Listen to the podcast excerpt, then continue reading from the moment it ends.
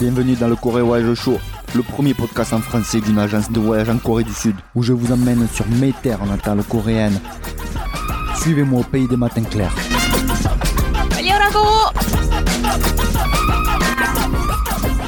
Salut à vous, on est déjà dans l'avant-dernier épisode du Corée Voyage Show de l'année. On espère que tout le monde est en forme et que vous avez la patate. Vous êtes de plus en plus nombreux à nous suivre et on ne saurait comment vous remercier pour tout votre soutien depuis le début de cette aventure. Aujourd'hui, au programme, Bouleg nous emmène non loin des terres natales de Min, installé sur l'île de Koje avec son fils. Il nous raconte son histoire ô combien intéressante et riche en émotions et leçons de vie. Ensuite, Gaïon et Jean Ballon nous régalent avec un nouveau cours de coréen où vous apprendrez à commander un café et bien plus encore. Je tiens à m'excuser par avance pour la qualité euh, du son pendant l'interview, mais à culpa, c'est entièrement ma faute. Vous remarquerez plusieurs crépitements, pétillements, grésillements, et c'est assez désagréable, désolé. Sans plus attendre, on plonge dans Bouleg.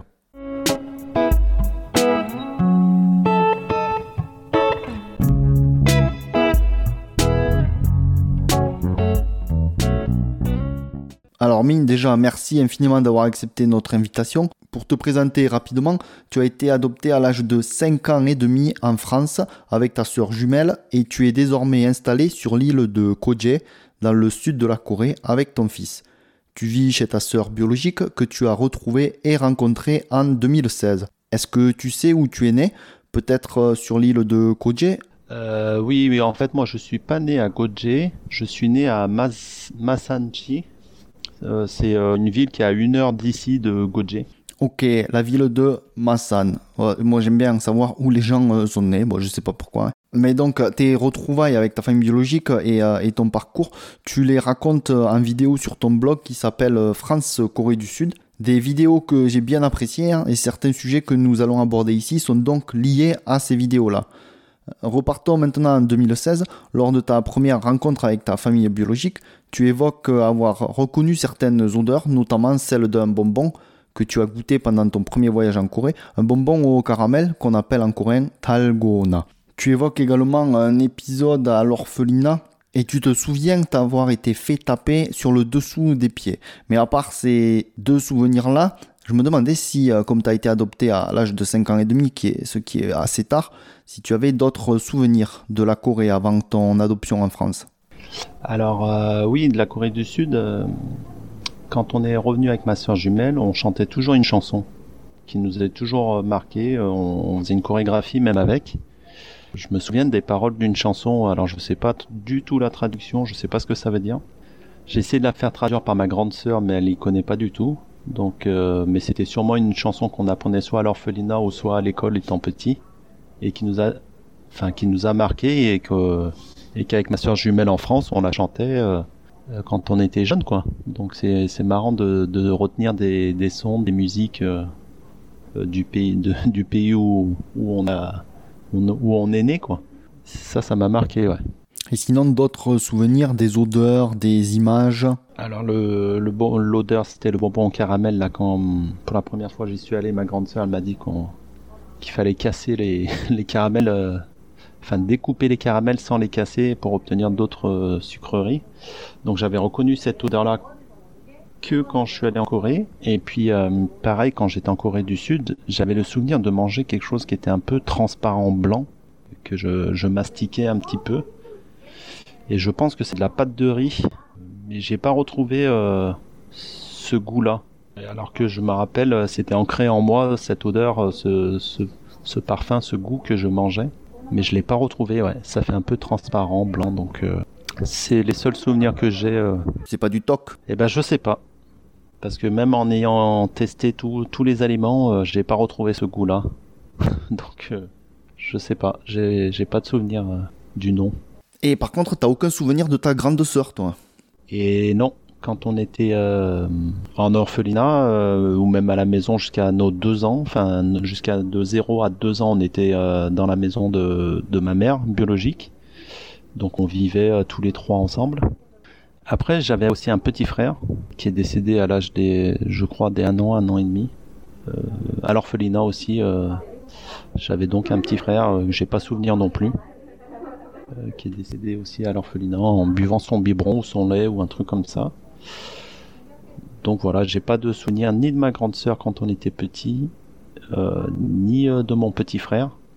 Et même en revoyant des photos de quand ma petite sœur euh, dans son enfance, là, je revoyais des albums photos, j'ai pas de souvenir réel euh, d'elle, quoi. C'est bizarre. Et ni d'ailleurs de ma soeur jumelle, hein, finalement. Quand on était euh, en Corée du Sud, j'ai pas de souvenir de ma, de ma soeur jumelle non plus. Ouais, bah comme quoi la mémoire, hein, c'est un truc qui est parfois bizarre. Ouais, c'est ouais, c'est clair, ouais. On peut pas. J'aimerais bien, mais et même moi j'étais revenu aussi à l'orphelinat euh, bah, pour voir un peu si j'ai des souvenirs de des pièces, euh, des lieux. J'ai aucun souvenir quoi. Des deux orphelinats où je suis passé, j'étais à Massan dans un premier temps, et après je suis allé à l'orphelinat à Godje. Donc j'ai fait deux orphelinats et j'ai, euh, je les ai visités hein, en 2016. J'ai aucun souvenir des espaces, des lieux, que ce soit extérieur, intérieur. J'ai aucun, aucune mémoire là-dessus quoi. Enfin j'ai aucun souvenir qui est revenu. Et puis, euh, dans l'autre sens, peut-être ta grande sœur, est-ce qu'elle a des souvenirs de vous, de toi et ta sœur jumelle? Ouais, ouais, par contre, elle, elle a des souvenirs, ouais. Parce qu'en fait, euh, pour nous adopter en France, euh, l'orphelinat, on dit à ma mère biologique qu'il vaut mieux laisser deux enfants à l'orphelinat pour qu'ils aient une chance d'être adoptés que trois enfants. Donc ma mère, elle a, elle a au départ, elle voulait bah, nous abandonner clairement les trois enfants, quoi. Tous les trois. Hmm. Voilà, tous les trois, et puis après même tous les quatre quand il y a eu mon petit frère. Et euh, du coup, l'orphelinat ont dit ah bah non, c'est pas possible. Il n'y a aucune famille euh, française euh, ou même étrangère qui, adoptera trois enfants d'un coup. Donc, il vaut mieux que vous gardiez la plus grande et que les deux autres jumeaux de pas les séparer. Puis ils seront, ils auront peut-être plus de chances d'être adoptés.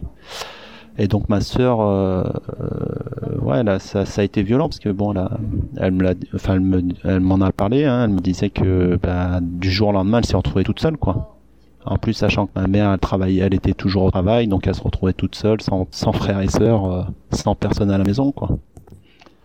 Donc ça a été violente, ça a été très très violente pour ma sœur. Ouais. Bon, après, sur ton adoption, hein, t'as as pas mal de détails déjà sur euh, les vidéos que t'avais faites. Hein. Ouais, carrément. Ouais. ouais, je vais pas trop y revenir euh, dessus.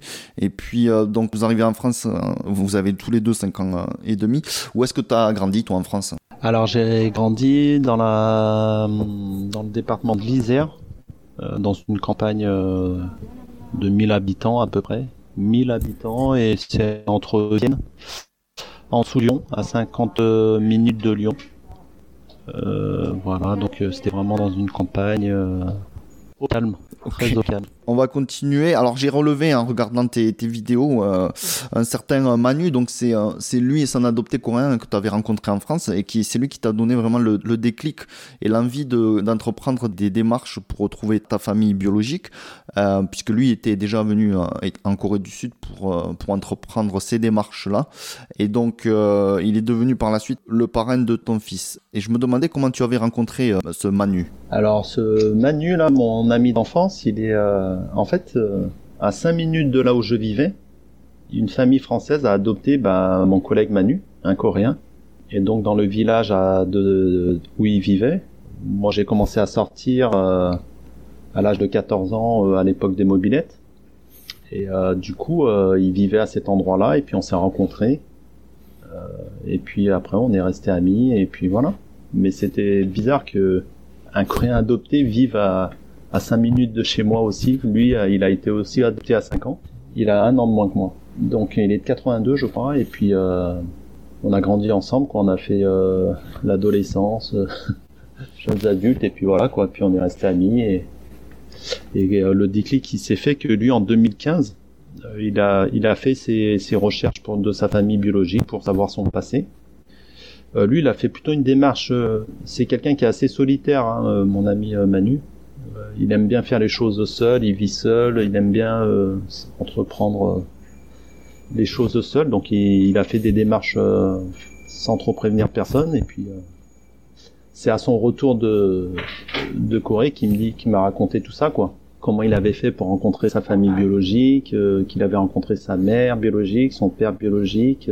son histoire m'a vraiment intéressé. Puis En plus de là, après, on allait, on allait dans des associations amoureux de la Corée. C'est une association, je crois, en France, qui tient, euh, qui se déroule une fois, une fois par an, chaque week-end, euh, dans la région lyonnaise. Et donc là, on rencontre d'autres Coréens euh, et on découvre la culture coréenne. voilà, donc on s'est vraiment penché en 2015-2016 sur la, sur nos origines, quoi, en fait. Non, mais c'est vrai que c'est marrant d'avoir euh, un autre qu'on a adopté juste à côté de chez toi en pleine campagne euh, française, mais euh, c'est pas la première fois que j'entends ça. Hein, bah ouais. Puis c'est vrai qu'on on a été beaucoup de Coréens à être adoptés. Et puis même moi, dans le cadre de mon travail, quand j'étais en France, j'étais animateur social dans des, dans des réunions d'animateurs. J'ai rencontré un autre Coréen adopté dans la région de, de Bourgoin. C'est à une heure de chez moi aussi. Donc voilà, et puis on a toujours gardé contact. Et puis, euh, si, si, dans ma région, j'avais aussi une autre adoptée coréenne qui s'appelle Amandine aussi, et qui m'a contacté en 2000, 2019 euh, parce qu'elle voulait savoir mon histoire. Euh, cette fille, elle voulait savoir comment j'avais fait pour, euh, pour retrouver ma famille, etc. Donc, elle vivait sur Vienne. Tu vois, c'était à 20 minutes de chez moi.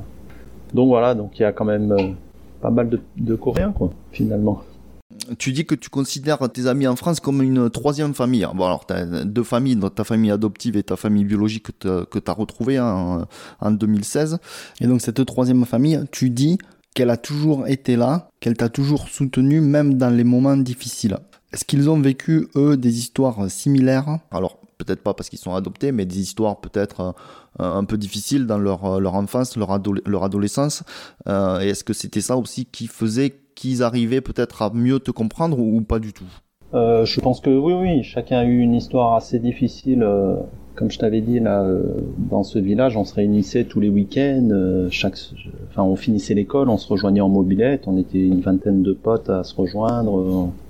On était dans, dans une salle des jeunes où on se regroupait tous les jeunes du village et des alentours. Et donc de, de 14 ans jusqu'à tu vois jusqu'à nos 30 35 ans, on est resté amis toujours ensemble quoi. Donc ça a été assez fort et soudé, quoi. On a fait les, 400 coups, comme on peut dire, ensemble.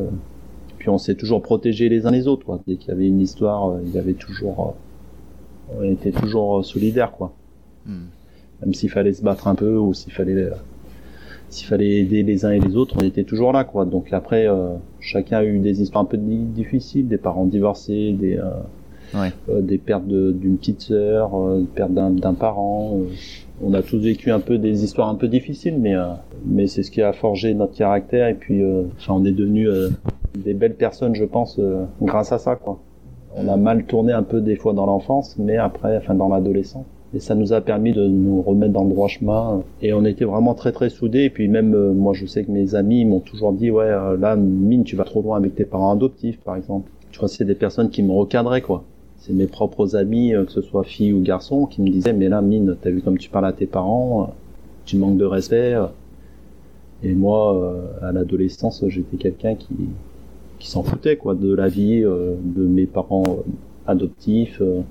Et donc cette troisième famille qui sont mes amis, qui m'ont dit là tu vas trop loin, arrête, ça suffit quoi. Et donc ils posaient des limites quoi. Et finalement heureusement qu'ils étaient là pour me dire un peu les vérités quoi, à me recadrer. Et puis ils étaient là aussi pour me soutenir quand j'avais besoin de parler, quand je me sentais pas bien, peut-être dans mon adolescence, quoi. Et vice versa, quoi. Hein. Ok. Et euh, peut-être certains d'entre eux, ils sont, euh, ils sont déjà venus te voir en Corée depuis que tu es installé là-bas? Eh non, bah du coup, je leur dis à chaque fois, venez, venez. Mais bon, après, euh, je pense que c'est au niveau financier, c'est compliqué. Puis il y en a, ils sont devenus parents, donc c'est, ils ont des obligations avec leurs enfants, tout ça. Donc la Corée, ça, ça serait en Europe, ça irait. Mais là, à 17 heures d'avion et, euh, et, puis le transport, le coût, enfin ça fait euh, tout de suite un voyage à 2-3 000 euros facile, donc euh, quand tu es en couple, bah ça te fait cher.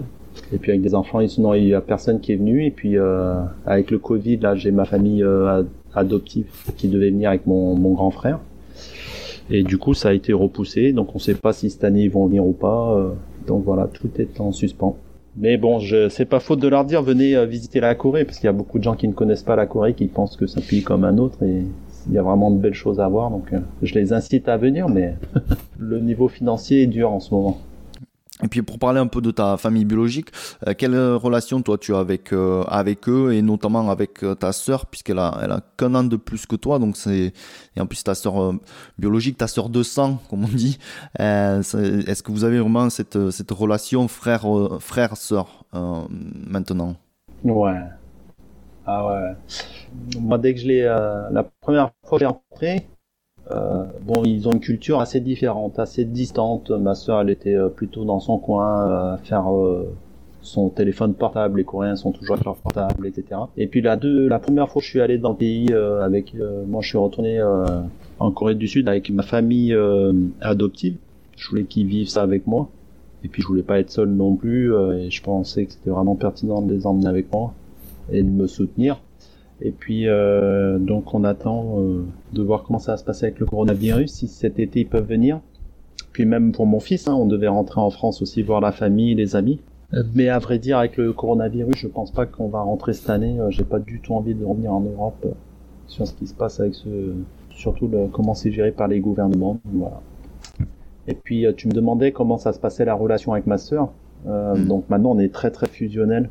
En fait, quand elle m'a raconté son histoire, je m'en suis voulu à moi-même de ne pas pouvoir être présent pour elle en fait, de pas pu euh, lui avoir apporté une protection un peu euh, euh, fraternelle quoi. Hmm. Quand elle a eu des problèmes, quand elle a eu la solitude, etc. Enfin, quand j'ai su tout son passé, de son enfance, adolescence, à jeune vie d'adulte. Enfin, moi, ça m'a bouleversé et c'est là où je me suis dit, ouais, J'en ai beaucoup voulu à ma mère pour ça, parce que je j'ai pas pu être présent pour ma sœur, ma grande sœur, euh, alors que j'étais présente pour ma, ma sœur jumelle. Dès qu'elle avait moins de pépins, j'étais toujours là. Et pour ma grande sœur, j'ai rien pu faire, quoi. Et ça, je m'en suis un peu voulu, même si c'était pas de ma faute, hein. Mais j'en ai plus voulu à ma mère euh, biologique, parce que je me suis dit, t'avais qu'un enfant à gérer, quoi. c'est pas comme si t'avais euh, à gérer trois enfants, quoi. Donc c'est pour ça que j'ai eu une sacrée colère en moi. Euh, contre ma mère biologique, mais même si maintenant ça va mieux, j'ai accepté. Mais euh, au départ, quand j'ai su cette vérité-là, ça m'a ça m'a fait mal. Et mmh. puis euh, c'est pour ça que maintenant, à l'heure d'aujourd'hui, on est très très proches, proches, comme des frères et sœurs. Quoi. On se taquine, on charrie comme des gamins de, de 14 ans. Quoi. Et donc maintenant, je, je suis très très soudé, très protecteur avec elle. Quoi. Enfin, moi, je lui ai dit en gros que qu'elle était plus seule. quoi même si elle a un mari, qu'elle a des enfants, etc. Quoi. Donc euh, les liens étaient très, euh, très forts. Euh, bah, c'est bien là, vous, en plus vous, vous, habitez ensemble, donc c'est, enfin, c'est pas rattraper le, le passé parce qu'on pourra jamais le rattraper, mais ça, ça, ça permet quand même, c'est une belle expérience que vous puissiez aussi partager le même toit et puis vivre ensemble avec avec elle, avec ses enfants de son côté, ton fils. Je pense que c'est une, une, une bonne expérience. Hein. Ouais, ouais, exactement. Ouais, bah c'est pour ça que euh, en fait, moi, depuis 2016, je faisais des allers-retours euh, deux fois par an. Donc ça me coûtait, euh, enfin ça me coûtait super cher en, billets d'avion, etc. Puis bah ça me manquait quoi, le pays, la famille. J'avais besoin de passer du temps avec ma famille biologique. Et donc du coup, ma soeur m'a proposé de venir dormir chez eux, d'habiter chez eux. Puis moi, entre temps, moi, j'ai la mère de mon fils qui est qui est décédée d'un accident de voiture en 2017.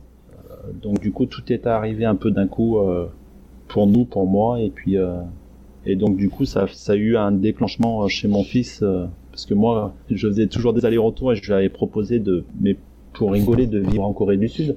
Mais je savais très bien qu'on n'allait pas y vivre vu qu'il avait sa maman et que lui il avait sa vie aussi en France. Et quand il a perdu sa maman il il, il m'a dit ouais je me rappelle papa tu m'avais dit si un jour je voulais venir vivre en Corée bah j'aimerais bien vivre en Corée et donc c'est comme ça, c'est l'élément déclencheur a vraiment été le décès de la, de la mère de mon fils, qui a emmené mon fils à prendre cette réflexion, à se dire ouais j'ai envie de, de tout quitter, de partir, de d'oublier euh, un petit peu ce qu'il a vécu en France, je pense. Et je lui dis bah écoute, il y a pas de souci, euh, tu sais que notre tante, euh, ta tante, elle nous attend, elle peut nous héberger, il n'y a pas de souci. Si t'aimes pas la Corée, on revient dans un an. Donc c'est pour ça que vu que ma soeur m'a proposé avec mon beau-frère de venir habiter chez eux, ils ont deux garçons.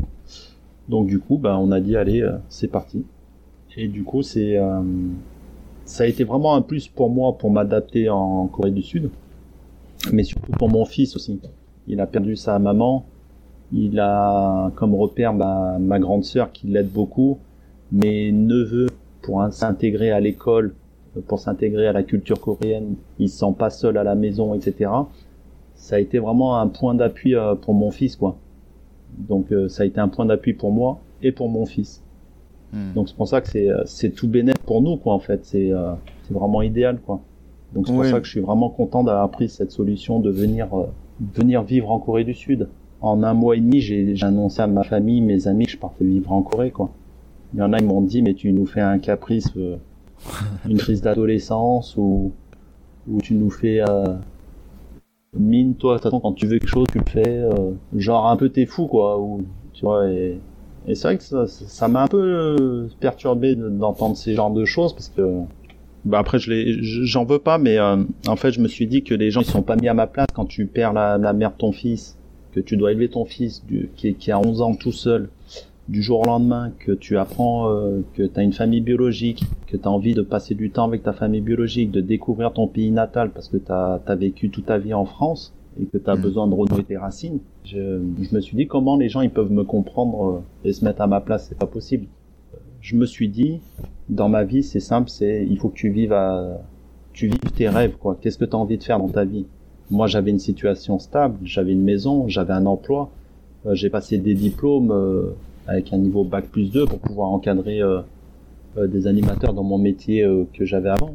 J'ai même pas exercé, j'ai fini, j'ai eu le diplôme, je suis parti vivre en Corée. J'ai même pas exercé plus que ça avec mon diplôme parce que j'avais besoin de, vivre et de, passer à autre chose, quoi. Regarde, moi, la mère de mon fils est décédée euh, du jour au lendemain. Ça, ça m'a fait un déclic aussi. Je me suis dit, demain, je peux partir. Euh, on n'est pas éternel sur Terre. Il faut vivre ses rêves, quoi. Bien sûr, il faut faire attention. Moi, ce qu'il fallait que je fasse surtout attention, c'est le bien-être de mon fils. Si mon fils me dit, je veux rester en France, j'aurais jamais pu lui dire, viens, on va en Corée. C'est pas possible. Surtout s'il avait déjà perdu sa maman, j'allais pas lui dire, euh, le forcer à partir dans un autre pays s'il voulait pas. Ou si ça venait pas de lui. Et ça, ça a été vraiment une décision primordiale. J'aurais jamais fait si mon fils ne voulait pas. Tu vois? Bah ouais, ouais, non, mais après je comprends. Mais après, tu sais, c'est bien pour lui aussi. Bon, là, c'est lui qui a émis le souhait d'aller en, Corée, donc c'est encore, encore mieux. Et puis, en plus, je pense que c'est bien parce que ça fait partie vraiment de son histoire également, hein, euh, puisque tu es son père. Donc euh, il, a, il a ses racines aussi en Corée, euh, qu'on le veuille ou non. C'est quelque chose, je pense, qui, qui lui apporte euh, pas, mal de, pas mal de choses aussi de son côté. Donc c'est comme tu dis, je pense que c'est tout bénef, hein, que ce soit pour toi, pour lui, de, cette expérience en, en, Corée, et, qui plus est, le fait de vivre chez ta sœur, d'être vraiment en immersion bah, je pense que vous avez, vous avez de la chance de, de vivre ça. Hein. Bah, tout à fait, ouais. Parce qu'en plus, à l'heure actuelle, je peux très bien prendre un appartement seul avec mon fils. Mais j'ai pas envie maintenant, tu vois. Je préfère hmm. qu'il soit encore un peu plus grand, qu'il puisse avoir de la vie autour de lui. Il a, il a bientôt 16 ans, mon fils. Je me dis, c'est une période où, même s'il commence à être adolescent, il est adolescent, mais il a besoin, je le vois, il parle beaucoup avec ses cousins, on voit qu'il y a une vie familiale qui est, qui est vraiment bien, qu'il est, qu'il est, qu'il est assez repère, qu'il est, qu'il est entouré. Donc, euh, c'est pour ça que je préfère rester encore dans l'appartement. On est bien, on vit en famille. Puis t'as bien vu qu'en, enfin toi qui es coréen, t'as bien vu que les Coréens, ils, ils sont très famille, quoi. Il faut vivre, euh, on peut tous vivre ensemble, euh, des générations, des grands-parents, parents et enfants, quoi. Ouais. Dans la même maison, quoi. Donc je préfère vivre tous ensemble, quoi. Donc non mais c'est bien, je pense que c'est un, environnement qui est sain pour, euh, pour ton fils, pour toi. Et euh, tu sais, bah, de nos jours, avec ces, dans les sociétés surtout euh, très, très occidentalisées, c'est vrai qu'on a tendance à penser le contraire. Donc oui, on veut notre indépendance, on veut être autonome, donc on veut notre propre appartement, mais vivre sous le même toit avec d'autres, avec tes parents, tes grands-parents, avec des frères, des sœurs, je pense que c'est pas, c'est pas une mauvaise chose, hein, forcément. Ouais, tout à fait, ouais. On a l'image de, de devoir être indépendant, comme tu dis, en Europe mais euh, on a dans les pays d'Afrique, dans les pays euh, du Maghreb, euh, et puis en Asie, c'est, ça marche pas comme ça en fait. Et je hmm. trouve ça bien. Si ça t'étouffe pas et que tout le monde s'y retrouve, c'est bien.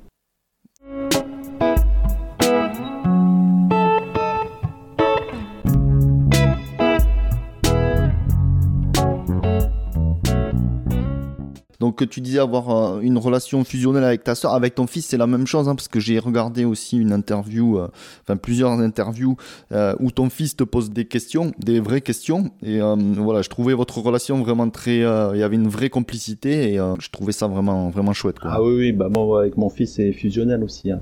Ça c'est sûr. Hein. Bah, il était beaucoup fusionnel, très fusionnel avec sa maman. Mais avec moi, on se dit tout quoi. Dès qu'il y a le moindre pépin, dès qu'il y a un souci, on se dit les choses quoi. Il y a pas de. Et puis on peut parler de, de tout quoi. Que ce soit la, sa mère, euh, le décès de sa mère, le, la culture, la religion, les faits de société. Euh, on aborde tous les sujets quoi. Et donc c'est même lui dans le montage vidéo qui me disait ouais j'aimerais bien faire cette forme-là en interview euh, hmm.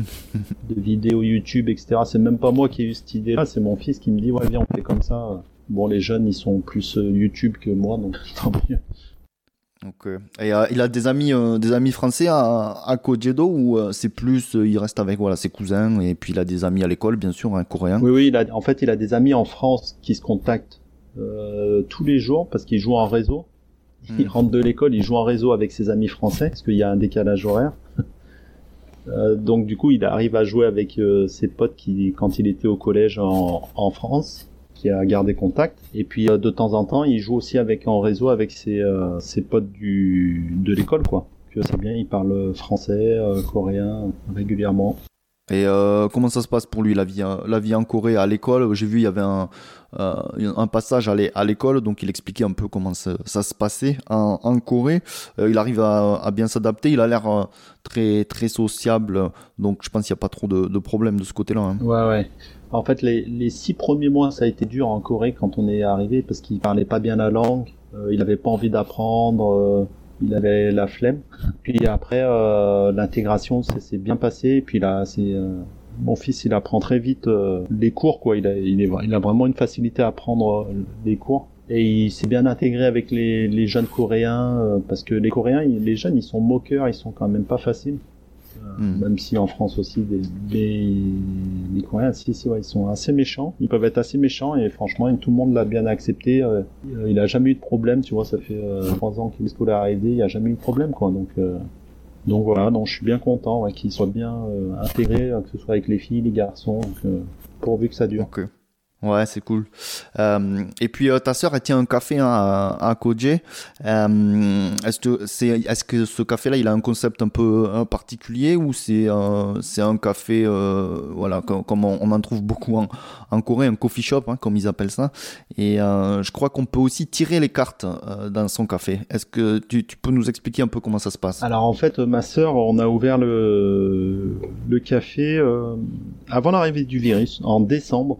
Euh, de l'année dernière et le virus est arrivé en janvier. Et le concept c'était de, de vendre des gaufres et puis des crêpes mais aussi surtout de tirer les, les, cartes comme tu dis et de faire de la voyance parce que les Coréens ils sont friands de, de savoir un peu leur avenir euh, ils ont vraiment ça dans leur culture c'est il y a beaucoup de voyants en Corée du Sud des stands de voyance et euh, du coup ma sœur elle avait quelques dons et donc elle a, elle a fait des stages de formation donc euh, vous pouvez venir au café, vous faire tirer les cartes et puis apprendre euh, votre avenir. Euh, elle fait des séances aussi quoi.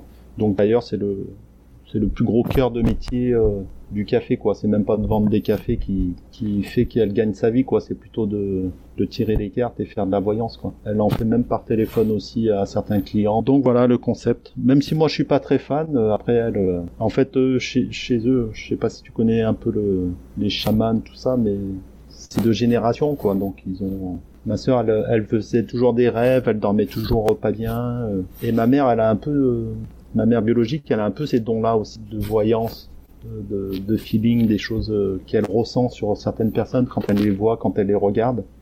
Elle peut te dire à quel endroit tu as mal physiquement sur ton corps quand elle te regarde. Et du coup, ma, ma soeur, elle s'est engagée à dedans parce que elle dormait mal, elle avait souvent des douleurs, donc il fallait qu'elle elle se forme pour voir ce que c'était. Euh, et maintenant, elle, dort mieux, elle, va mieux, quoi. C'est pour ça qu'elle s'est orientée euh, à être voyante, en fait. Chez les Coréens, ils disent que sinon, si tu ne le fais pas, ça se répercute sur tes enfants. Tant que t'en as pas un qui le fait. Ok, et puis les gens donc qui viennent tirer les cartes au café, euh, c'est des, des jeunes, c'est, je sais que ça s'est fait beaucoup aussi en couple, euh, ça se fait avant les mariages, ça se fait vraiment beaucoup en Corée. Hein. Est-ce qu'il y a plutôt des personnes âgées, puis c'est des parents aussi qui viennent pour leurs enfants Comment, euh, quelle, est, quelle est la clientèle? Alors il y a de tout, ouais. Alors la voyance, ils font pas pour les mineurs. Donc tant que t'as pas 19 ans, la majorité en Corée c'est 19 ans, et donc du coup tant que t'as pas 19 ans, elle, elle te fera pas la, la voyance. Par contre, elle peut te faire tirer les cartes. Et donc les clients, on a eu des jeunes de 17 ans jusqu'à euh, des personnes euh, âgées de 70, 75 ans. Donc c'est très varié. Ouais. Il y a quand même une chose qui va me, enfin qui va, enfin ça peut blesser ou marquer un peu la culture coréenne et les Coréens. Je n'ai jamais euh, vu qu'on tient un café que que moi j'entends les histoires qui se passent. Je ne savais pas que la culture coréenne, il y avait autant de tromperies dans les couples. C'est, moi je suis, non mais je suis choqué Félix de voir le nombre de couples enfin qui sont qui se trompent, qui font cocu leur euh, mari ou leur euh, ou leur femme, c'est un, c'est impressionnant. Moi, j'ai l'impression que tout le monde se trompe, quoi. en fait, j'ai l'impression qu'ils restent en couple juste pour pas être seuls et ils vont voir ailleurs. Tu vois, c'est et, et j'en entends beaucoup des histoires comme ça. Et grâce au café, parce que je, euh, ma sœur a ouvert ce café. et quand j'entends les certaines certaines histoires en, rapidement, hein, c'est pas, je me dis waouh, mais c'est des histoires que, que tu entends de la part de clients qui sont là pour boire un, coup ou c'est vraiment des gens qui viennent se faire tirer les cartes et qui, euh, ben, qui dévoilent un peu la vérité euh, sur certaines choses? Ouais, ouais, c'est des gens qui dévoilent euh, certaines vérités, ouais. Hmm, d'accord. Ils vont demander à leur petite amie est-ce, est-ce que ça va continuer malgré qu'ils ont des maris ou hmm. qu'ils ont, des, qu'ils ont une femme, tu vois? Et que ce soit des hommes ou des garçons, hein, il, il, y en a beaucoup qui se qui vont voir ailleurs, quoi. Je dis pas que tous les Coréens le font, hein mais euh, je suis surpris le nombre de personnes qui enfin moi ça c'est vraiment quelque chose qui me qui me choque. Quand je fais ces séances de voyance ou de tirer les, les cartes euh, je suis choqué de ça quoi. D'entendre que euh, les les femmes ou les hommes trompent leur mari ou leur femme quoi. Et c'est enfin c'est c'est pas une personne sur 100 quoi hein. c'est je dirais. Oh ouais, c'est chose, euh, chose courante, quoi. C'est le sport national. Ah ouais, ouais, on dirait que c'est culturel. Il faut euh, presque tromper son mari, c'est pas grave. On trompe sa femme, c'est pas grave. Quoi. Ah, c'est impressionnant. Mais bon, après, quand tu vis un peu en Corée du Sud, j'arrive un peu peut-être à comprendre pourquoi les gens ils se trompent euh, les uns les autres. Culturellement, ils sont vachement renfermés, ils sont vachement. Enfin, je les sens pas tous épanouis, quoi, les Coréens. Tu vois, au niveau social, au niveau familial, je les je les sens pas ouais je sais pas il y a quelque chose c'est vraiment hmm. différent de la France. Donc voilà, mais c'est ce qui me choque vraiment euh, sur la voyance, quoi. Et cette idée de d'aller voir, euh, d'être obligé d'aller voir un voyant pour dicter ta vie, enfin ça me, j'hallucine de voir le nombre de Coréens et de Coréennes qui ont besoin euh, de se rassurer avec un voyant. Les voyants, ils jouent les rôles de, de psychologues, psychiatres. c'est ce que j'ai l'impression, quoi. Mais euh, tu sais, dans les pays occidentaux, notamment en Europe de l'Ouest et aux États-Unis, euh, il y a une culture euh, psychiatre, psychologue hein, qui, est, qui est ancrée dans les sociétés. Hein. Et comme tu dis, aller voir un voyant en Corée, c'est en quelque sorte comme aller chez son psy. Ouais. C'est ce que j'ai l'impression, ouais.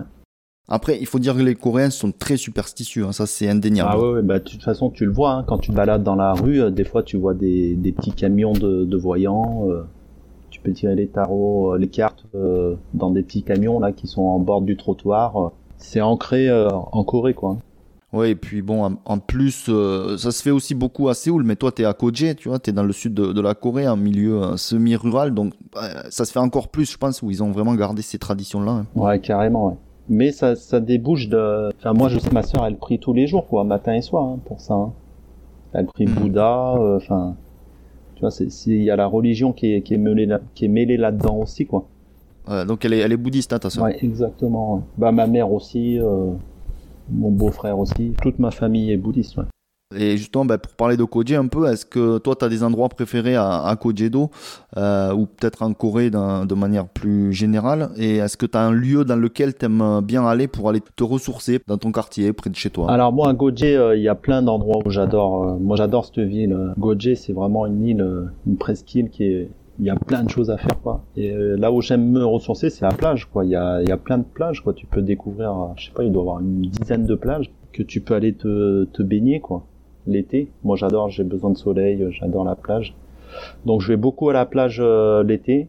Et puis euh, il y a un endroit qu'il faut que tout le monde visite, c'est Uedo, euh, c'est le, jardin botanique où tu dois aller prendre un, petit bateau et puis aller te rendre sur une île botanique où il y a des fleurs, des, enfin c'est un jardin botanique quoi, il y a plein de fleurs, d'arbres taillés, c'est magnifique quoi. Donc je vous conseille vraiment de venir visiter l'île des de Wedo. Et puis euh, il y a aussi la montagne, quoi. On est à 5 minutes de la montagne. Si t'as envie de te balader euh, en forêt, euh, à l'air pur, c'est vraiment ressourçant, quoi. Donc voilà, moi c'est vraiment les, les trois endroits que j'aime bien à Goje, quoi. La plage, la mer et puis la montagne et puis l'île de Uedo, quoi. Et puis on est à une heure et demie de Busan aussi, hein. Ouais. Si la ville vraiment te manque, la grande ville te manque, tu peux toujours aller à Busan. Mais c'est vrai que tu es dans un endroit qui est vraiment peut-être un des endroits les plus jolis de Corée, toute la côte sud. Hein. Tu as tu as l'île de Name qui est pas très loin, tu as Tongyang. C'est des endroits qui sont magnifiques. Hein. Tout à fait, ouais. Enfin, je trouve que c'est pas assez valorisé, Goje. Alors que pourtant, c'est, il y a, enfin, il y a des lieux, c'est magnifique. Par rapport à, d'autres villes comme euh, Séoul, euh, je trouve que Goje, c'est pas assez valorisé. On valorise beaucoup Séoul, Busan, mais Goje, pas trop. Alors qu'il y a plein de choses à faire, quoi. Que ce soit pour les petits, les grands, donc euh, c'est bien. Euh, bah, pour parler de ton blog, hein, je l'ai mentionné à plusieurs reprises. Euh, tu as un blog qui s'appelle France euh, Corée du Sud. Tu peux nous expliquer peut-être le, concept du blog, ce que tu postes, les articles, et puis depuis quand en fait tu as créé ce blog-là? Euh, ce blog, je crois qu'il a un an. Euh, donc c'est un blog euh, au départ qui était pour partager euh, bah, ma vie en Corée du Sud, pour, plutôt pour ma famille, mes amis. Et puis après, je me suis dit, il faut que je m'ouvre aussi à ceux qui veulent découvrir la Corée du Sud. Et puis mon histoire aussi, parce que je voulais pas faire un blog comme tout le monde fait. moi, c'était surtout pour faire aussi découvrir mon adoption l'orphelinat, etc., euh, mon parcours. Et euh, si je pouvais le partager, euh, mon expérience à des enfants adoptés, qu'ils soient coréens ou même d'autres pays, et puis de même pour les parents qui, qui adoptent des enfants, de voir un peu sur chaque étape de leur vie pourquoi l'enfant réagit peut-être comme ça, etc. Mmh. D'avoir un peu des, des, réponses par mon expérience, mon vécu. Donc là, j'ai créé ce blog aussi parce que je vends aussi des, des vêtements, des t-shirts, des tasses dédiées à la Corée, quoi. Donc ce blog est vraiment fait, euh, je parle de, de, tout, de voyage, euh, de culture, de, de, gastronomie coréenne, et euh, je vends quelques après articles sur la thématique de, de la Corée. D'accord. Et les articles, donc tu les vends. Tu as, monté ton entreprise donc de, de vente d'objets en, en, ligne en Corée du Sud. Donc tu t'es immatriculé là-bas. Hein. C'est ça, ouais. Donc là, j'ai monté une entreprise en Corée du Sud donc voilà, c'est fait en, en, trois jours. J'avais mon, mon numéro d'immatriculation d'entreprise. Euh, je pouvais vendre tout de suite, quoi. Euh, grâce à mon, mon, mon, passeport, enfin mon visa F4, qui me donne le droit de travailler en Corée du Sud et de résider pendant 3-4 ans en Corée du Sud. Et donc du coup, euh, avec mon visa F4, et puis j'ai pu ouvrir une banque à mon nom et je déclare donc mes impôts ici en Corée du Sud, quoi, deux fois par an.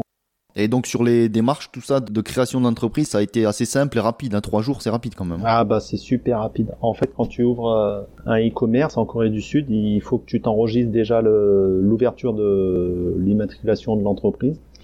Et après, euh, je dois déclarer euh, le site internet, quoi, le www. donc du coup, ça met trois jours pour déclarer ton immatriculation. Après, on va dire en tout, il me fallait une semaine, quoi pour déclarer l'immatriculation et déclarer euh, l'URL du site internet quoi. Les papiers administratifs en Corée, euh, c'est ça va super vite quoi. C'est comme ici le café, il euh, faut que je fasse une vidéo pour expliquer comment on monte une entreprise, euh, enfin un café en Corée du Sud, les prêts, tu signes une location et les prêts en, en une journée, c'est fait. Alors que en France, tu mets un mois, un mois et demi, deux, trois mois même pour ouvrir ton entreprise quoi. Ici, en mm. Corée du Sud, en une journée, trois jours, euh, c'est fait, quoi. Moi, j'hallucine, quoi. Ça, c'est le pays où pali pali, quoi. Tout va très vite. C'est pour ça que moi, je, je dis que quand je fais le bilan de ma vie, même maintenant, j'inciterai à tout le monde de dire, il n'y a pas de petits rêves. Si tu as envie de réaliser tes rêves, tu peux le faire. C'est pas faire des caprices de partir vivre dans un autre pays. C'est pas impossible d'ouvrir une entreprise. C'est pas impossible de créer quelque chose dans un autre pays. Moi, je suis parti de rien. Et du coup, il n'y a, y a pas de petits rêves, quoi. la preuve, euh, j'arrive à en vivre, j'arrive à être heureux. J'étais salarié en, en France, t'as toujours un peu une pression de devoir te lever, de ramener de l'argent, de payer la fin du mois, de cette euh, sensation-là que j'avais en, en, France, je l'ai pas en Corée. En Corée, je vis, euh, bon, je vis chez ma sœur aussi, c'est différent. Mais euh, ce que je veux dire, c'est que tu peux atteindre tes rêves et tu peux les faire. Quoi, tout est réalisable si tu as envie de te donner les moyens avec le temps en construisant bien les choses, mais tout est faisable, donc il n'y a pas de petits rêves, et si j'y suis arrivé, n'importe qui peut, peut y arriver. Quoi.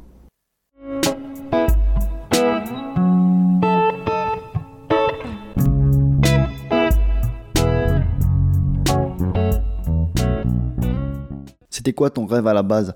Tu avais un ou des rêves quand tu étais plus jeune, depuis tout petit peut-être, ou euh, quelque chose qui s'est construit avec le temps? Est-ce qu'il y avait quelque chose qui te tenait vraiment à cœur et tu te disais, waouh, si je pouvais faire ça, ça serait, euh, ça serait vraiment top? Non, bah en fait, euh, là, moi, mes rêves, quand j'étais petit, c'était, de mon enfance jusqu'à mes 30 ans. Je, voulais savoir pourquoi j'ai été adopté, pourquoi j'ai été abandonné, hmm. pourquoi je, je, suis, je vis en France, etc.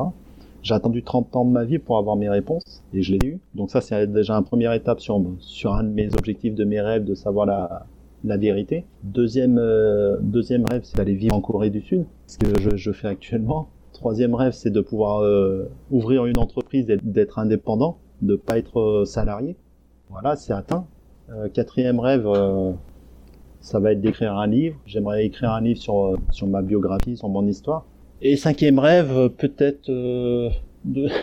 je, suis un, passionné de poker, donc j'aimerais bien faire un gros tournoi de poker euh, dans ma vie juste euh, pour le fun, quoi.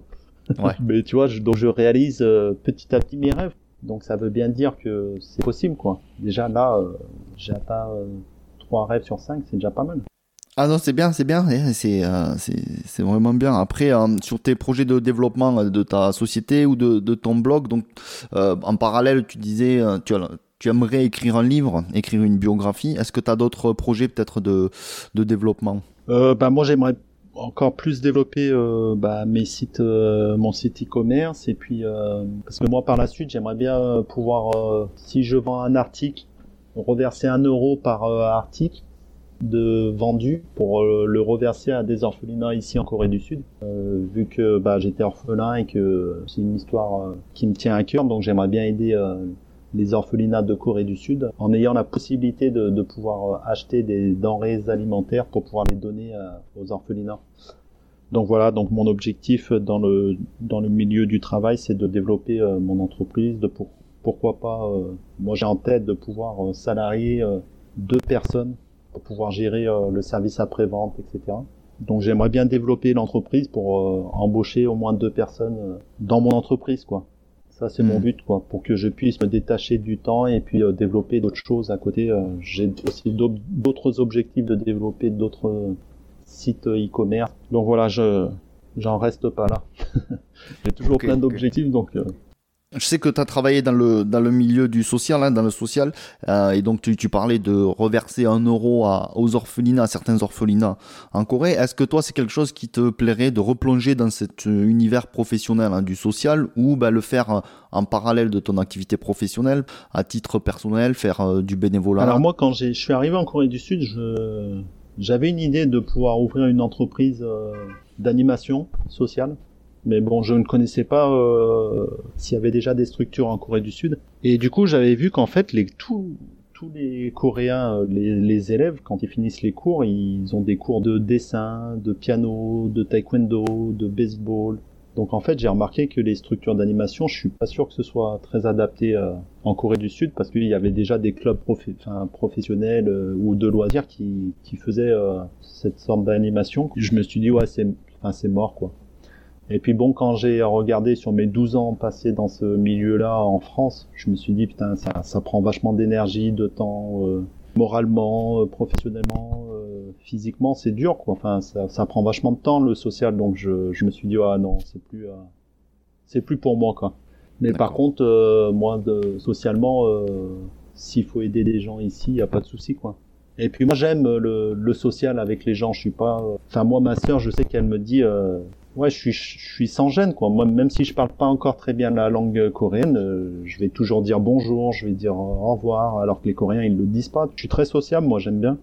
Mais je sais pas, euh, on verra, ouais. Mais si euh, m'engager dans une association là maintenant, je pense pas. Euh, s'il faut aider, s'il y a des gens qui viennent me, me, frapper à ma porte et me dire oui, tu peux donner un coup de main pour telle ou telle association, faut que je regarde ce que c'est l'association et voir à quel but, quoi.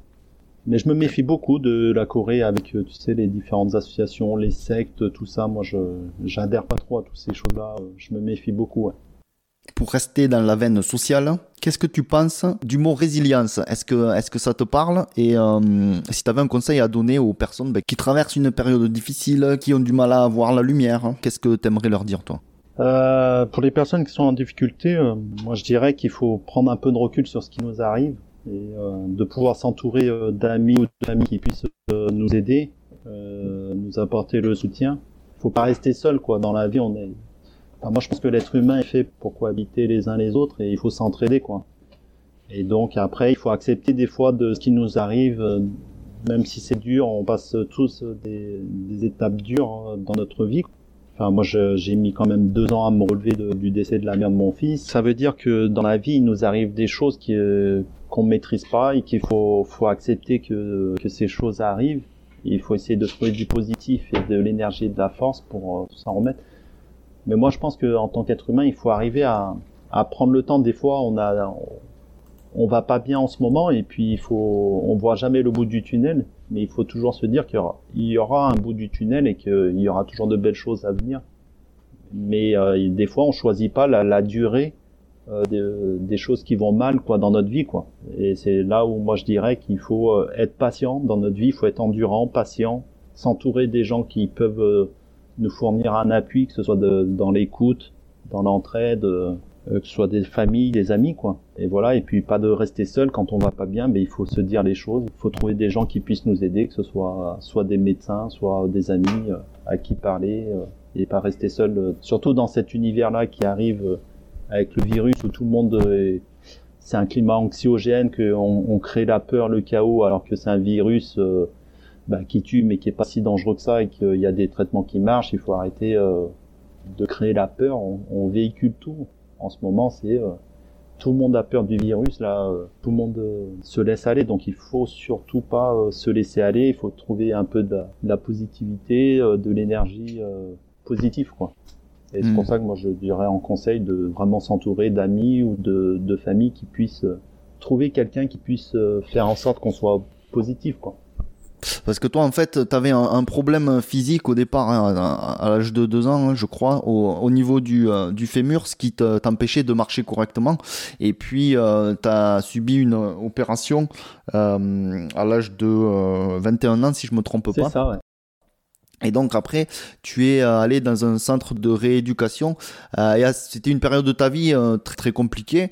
Et c'est là en fait que ça t'a ouvert les yeux et ça t'a permis en fait de prendre du recul par rapport à ta propre situation, de voir d'autres personnes, des enfants entre autres, en, en difficulté sévère hein, au niveau physique, des, des personnes en fauteuil qui pourront plus jamais marché de leur vie. Et là, ça vraiment, ça a été l'élément déclencheur. Ça t'a fait prendre conscience vraiment de, euh, ben, de ta situation à toi, de relativiser et de te dire, bon, il ben, faut arrêter peut-être de s'apitoyer sur son sort et de se victimiser parce qu'il y en a d'autres qui ont peut-être pas eu euh, je sais pas si c'est, on peut dire la chance, hein, mais euh, les, la même la même vie que moi et qui maintenant sont dans une situation euh, grave. Ouais, c'est ça. En fait, dans mon enfance, comme euh, je t'ai dit, de, de 11 ans, quand j'ai pris conscience que j'étais différent de mes parents adoptifs, que j'avais pas le même visage, que les gens commençaient à se moquer de mon apparence physique. En plus, moi, je boitais de parce que j'avais euh, plus la tête euh, fémorale du fémur, donc on me l'avait enlevé, donc j'avais une différence de 3 cm, 4 cm, donc je boitais beaucoup, donc les gens me regardaient déjà par mon ma différence faciale et puis ma différence physique. Et donc j'en voulais beaucoup à la vie, j'en voulais beaucoup à Dieu, je me disais pourquoi tu m'as adopté, pourquoi je suis pas normal comme tout le monde, pourquoi j'ai mal à ma hanche, pourquoi j'ai mal au dos, etc. Et en fait, euh, toute ma vie, je me suis plaint dans mon adolescence à faire mes crises d'adolescence. Et du coup, quand je suis arrivé à, à me faire mettre une prothèse de hanche où j'ai dû rester 4-5 mois à l'hôpital, j'ai vu des enfants qui étaient paralysés, paraplégiques, tétraplégiques, qui avaient 17 ans, 16 ans. Et dans ma tête, je me suis dit, putain, mais mine, tu t'es plaint toute ta jeunesse, ta vie entière t'en as voulu à la terre entière. Et regarde ces pauvres jeunes là qui sont euh, amputés, paraplégiques. Et là, ça m'a donné une leçon de vie où je me suis dit, mais euh, ferme-la, quoi, mine. T'as même pas le droit, de, le droit de te plaindre. Tu vas remarcher dans deux mois, trois mois. Et ces jeunes-là, ils vont plus remarcher. Et là, ça m'a mis une claque et je me suis dit, waouh, toute ta vie, tu t'es lamenté sur ton sort et t'en as qui sont bien pires que toi. Même si chaque souffrance est unique et que chacun le vit différemment et que c'est normal qu'il y en a qui, comme moi à l'époque de l'adolescence, ça m'a fait mal, et eh ben ça m'a donné une leçon de vie. Je me suis dit, ouais, tu vois, t'as des gens qui sont encore pires et qui arrivent à même à sourire euh, des fois quand on se retrouvait le soir dans des salles fumeurs, etc., à avoir le sourire par rapport à moi. Et c'est là où j'ai changé de mentalité. Je me suis dit, ouais, là, tu vois, le bon Dieu, il te donne une, une expérience de la vie que comme quoi regarde tu peux apprendre que en fait finalement tu t'es plaint toute ta vie mais hop là tu remarches. Moi j'ai eu une prothèse de hanche. Et ben je remarchais normalement. Je me suis dit waouh enfin j'ai j'ai un corps humain comme tout le monde quoi. Et c'est là où je me suis dit waouh la chance que j'ai maintenant. Donc c'est pour ça ça ça a vraiment été un déclic quoi. Mais je pense que ça le fait aussi de me plaindre dans mon enfance a fait l'homme que je suis aujourd'hui. Je pense que j'ai été rebelle etc et que le, le fait que l'hôpital m'a fait vivre ça, euh, même si c'était assez douloureux pendant quelques mois, bah finalement c'était un passage obligatoire pour prendre conscience que ta vie elle était importante et que finalement ta vie elle n'était pas si malheureuse que ça par rapport à d'autres. Et cette expérience là, je l'ai revécue quand j'ai rencontré ma grande sœur, quand j'ai su son histoire, quand j'ai su son enfance, son adolescence, sa vie de jeunes adultes, je me suis dit waouh, putain mais mine toute ta vie tu t'es plaint en France mais t'avais à manger, t'avais à boire, t'avais une famille, t'avais une mère, un père adoptif qui t'aimait, des frères et sœurs qui t'aimaient, euh, des cousins, des cousines. T'avais un toit, t'avais à manger tous les jours. Ta grande sœur, elle avait pas à manger tous les jours. Ta grande sœur, elle était seule à la maison pendant deux semaines. C'était des choses où j'ai eu une réalité de la vie où, waouh. Ouais, en fait, finalement, je me suis beaucoup plaint dans ma vie pour pas grand chose. tu vois, c'est, et quand t'apprends tout ça, au fur et à mesure, tu dis waouh, la vie elle est belle quoi. Je me suis dit euh, finalement j'ai eu beaucoup de chance d'être adopté, d'avoir une famille adoptive euh, aimante, euh, avec des frères, des sœurs qui, qui m'ont aimé, qui m'ont soutenu, qui m'ont accueilli comme leur propre frère et leur propre enfant quoi. Donc donc c'est pour ça que je relativise sur la vie et que et que j'aime ma famille adoptive, j'aime la vie, j'aime la France, j'aime la Corée. Sans cette histoire qui m'est arrivée, je ne serais pas devenu l'homme que je suis. Tu comprends? C'est pour ça que je dis il a fallu que je sois peut-être un mauvais garçon à l'adolescence pour devenir l'homme que je suis maintenant. Il a fallu peut-être que j'ai une jambe plus courte que l'autre pour devenir l'homme que je suis.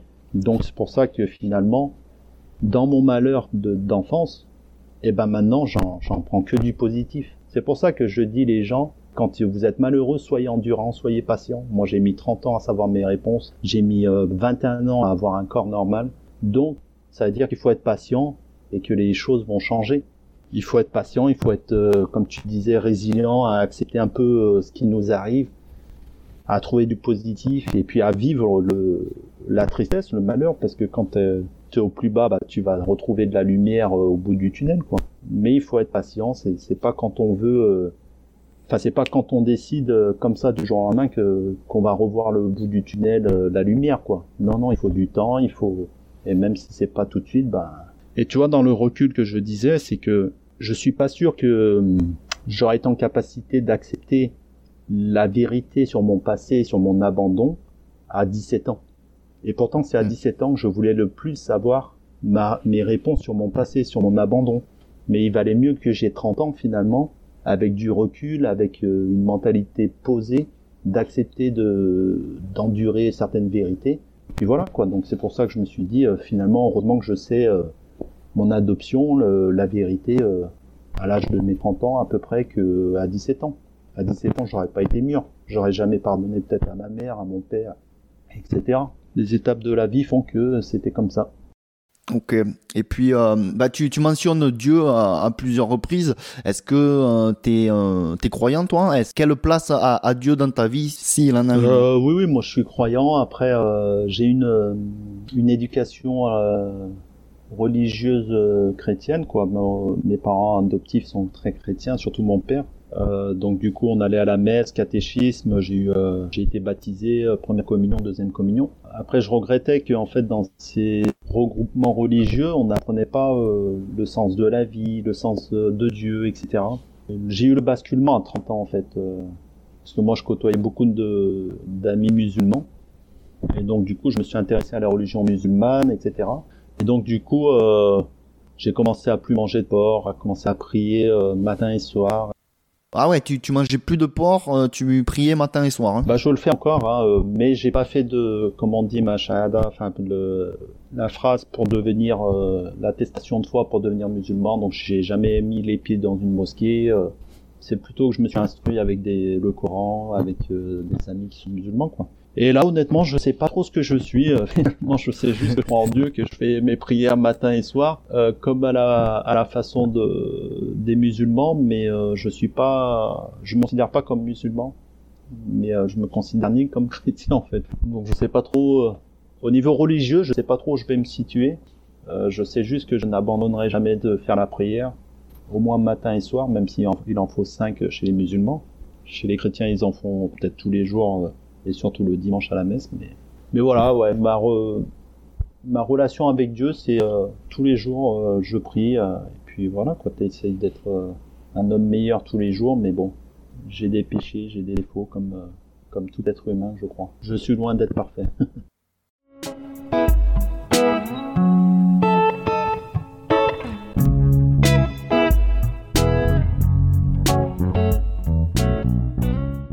Et voilà, on termine cette belle interview de Mine et on le remercie chaleureusement de nous avoir accordé un peu de son temps.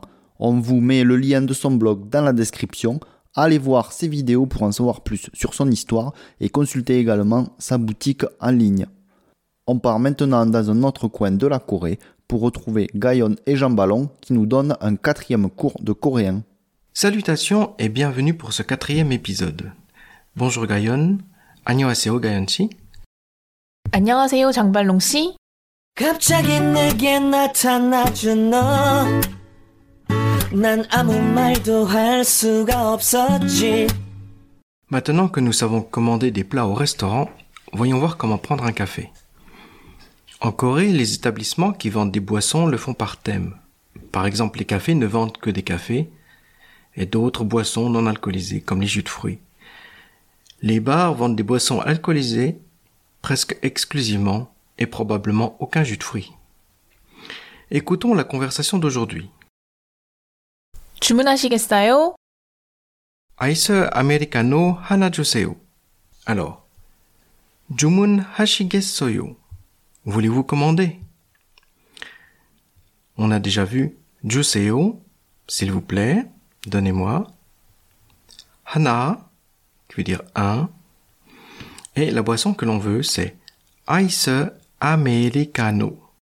Ice Americano vient donc de l'anglais Iced Americano, qui est un café allongé avec des glaçons. Ice, ça vient du mot glaçon en anglais ice. Et Americano, c'est Americano dont on a remplacé le R par un L. La grosse difficulté ne va pas être de commander, mais de comprendre ce que l'on va vous demander car on va peut-être vous bombarder de questions alors que vous vouliez simplement commander un café.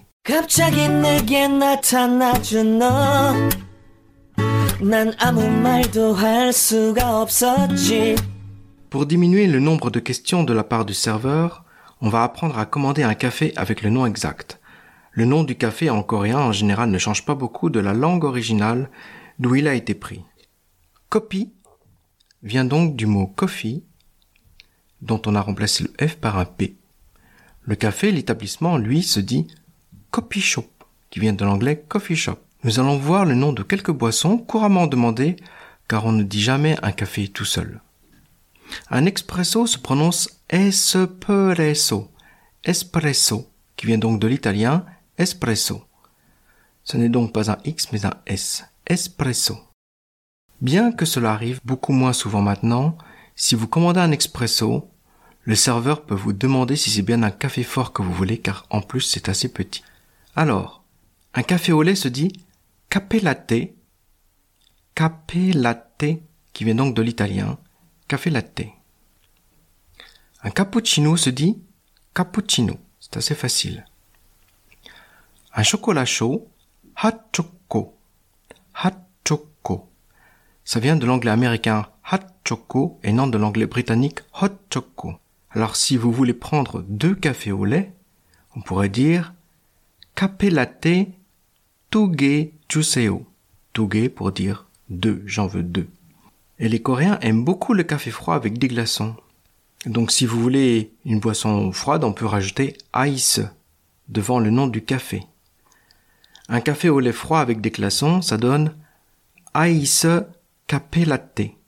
Pour dire chaud, on peut dire tegoun, tegoun. Mais ça va encombrer votre commande. En général, si on ne précise pas chaud ou froid, ils vont vous préparer un café chaud. Mais si jamais le serveur vous demande précisément chaud ou froid, vous pourrez dire juste no ice en anglais. Voici une petite astuce. En Corée, pour dire un, un seul. Avec la main, on utilise l'index au lieu du pouce, comme en France. Voyons maintenant une petite série de questions qui peut vous tomber dessus quand vous commandez une boisson. Car oui, vous pouvez recevoir beaucoup plus de questions qu'à la douane ou à- à l'aéroport. 갑자기 내게 나타나준 너. 난 아무 말도 할 수가 없었지. 뜨겁게 드릴까요? 아이스로 드릴까요? Chaud ou froid 크림 올려드릴까요? Avec ou sans crème 시럽 넣어드릴까요? Avec du sirop en sucre Avec du sucre en sirop 할인카드 있습니까? Avez-vous une carte de réduction 포인트 카드 있으면 주세요. Avez-vous une carte de fidélité 드시고 가시나요? 테이크아웃인가요? Ici ou à emporter 캐리어에 넣어드릴까요? Voulez-vous un sac 영수증 드릴까요? Voulez-vous le ticket de caisse Pour cette situation qui peut arriver bien souvent, on a déjà appris comment dire je ne sais pas parler coréen. Hangugo Mollayo. Cependant, la dernière question du ticket de caisse est plutôt importante. Il est en fait plutôt conseillé de demander le ticket de caisse pour tous vos achats, pour pouvoir contrôler ce que vous avez payé car il n'est pas rare qu'il y ait des erreurs. Alors plutôt que d'attendre une hypothétique question, voici comment demander le ticket de caisse au moment de la commande. Le ticket de caisse, ça se dit Yang Su Jung. Donc, juseo, donnez-moi s'il vous plaît, donc ça donne Yang Su Jung Juseo. Je voudrais le ticket de caisse, s'il vous plaît. Sachez que s'il y a une erreur, la procédure va être la suivante. Si vous avez payé avec une carte, on va vous demander cette même carte afin de la recréditer de l'ancien montant. Ça peut être immédiat, comme ça peut prendre plusieurs jours, ça dépend de votre type de carte, et de la débiter à nouveau du nouveau montant. Et puis, comment demander le Wi-Fi Car en général, le Wi-Fi c'est gratuit pour les clients. 와이파이 있어요? Oui, vous avez bien entendu, ça se dit Wi-Fi. Ça se prononce à l'anglaise, et pas du tout à la française.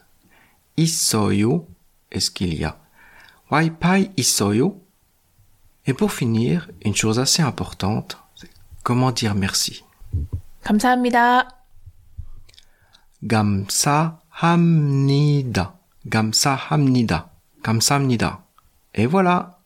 Au revoir. Au revoir.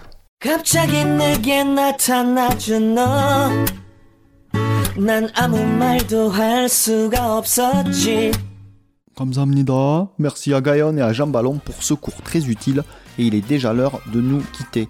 Je tiens à remercier encore une fois notre ami Min d'avoir participé à cette émission. On vous met le lien de son blog France Corée du Sud dans la description. J'en profite aussi pour déjà vous annoncer un événement organisé par l'association Autour des Cultures qui met à l'honneur 4 pays pour fêter le nouvel an lunaire. La Chine, la Corée du Sud, le Vietnam et la Mongolie. Cet événement aura lieu le 10 février 2021 de 10h à 18h à Suresnes et s'adresse aux enfants et jeunes de la ville. L'événement ne peut recevoir qu'un nombre limité d'enfants afin de respecter les mesures sanitaires. Ainsi, si un enfant souhaite venir, ses parents doivent contacter l'association pour voir s'il reste encore des places. Alors Suresnes, où est-ce que c'est? C'est situé dans la banlieue ouest de Paris. C'est une commune française du département des Hauts-de-Seine en région Île-de-France. Au programme, divers ateliers et animations, ateliers de calligraphie, jeux traditionnels, lecture de contes, ateliers de peinture de masques, etc. L'objectif de cet événement est de partager avec les enfants la culture et la tradition des quatre pays mis à l'honneur à travers le thème du Nouvel An lunaire. Cet événement vise à créer un échange interculturel et surtout une ouverture d'esprit chez les enfants, luttant ainsi contre la discrimination. À l'origine de ce projet, deux étudiantes en BTS Tourisme, Adriana et Chintian, passionnées par la culture et le partage avec autrui. N'hésitez pas à les soutenir et à les aider à monter leur projet. On vous met le lien utile dans la description. Voilà, tout est dit. On vous mettra plus d'informations sur nos réseaux sociaux. Quant à nous, on se retrouve la semaine prochaine pour le dernier épisode de l'année dans un format spécial pour une émission spéciale. Je remercie toutes les personnes qui suivent Corée Voyage et le Corée Voyage Show. Tous vos messages d'encouragement et de soutien nous font chaud au cœur. Merci, ça, Hamnida. Joyeux Noël à toutes et à tous et prenez soin de vous. Ça, Hamnida.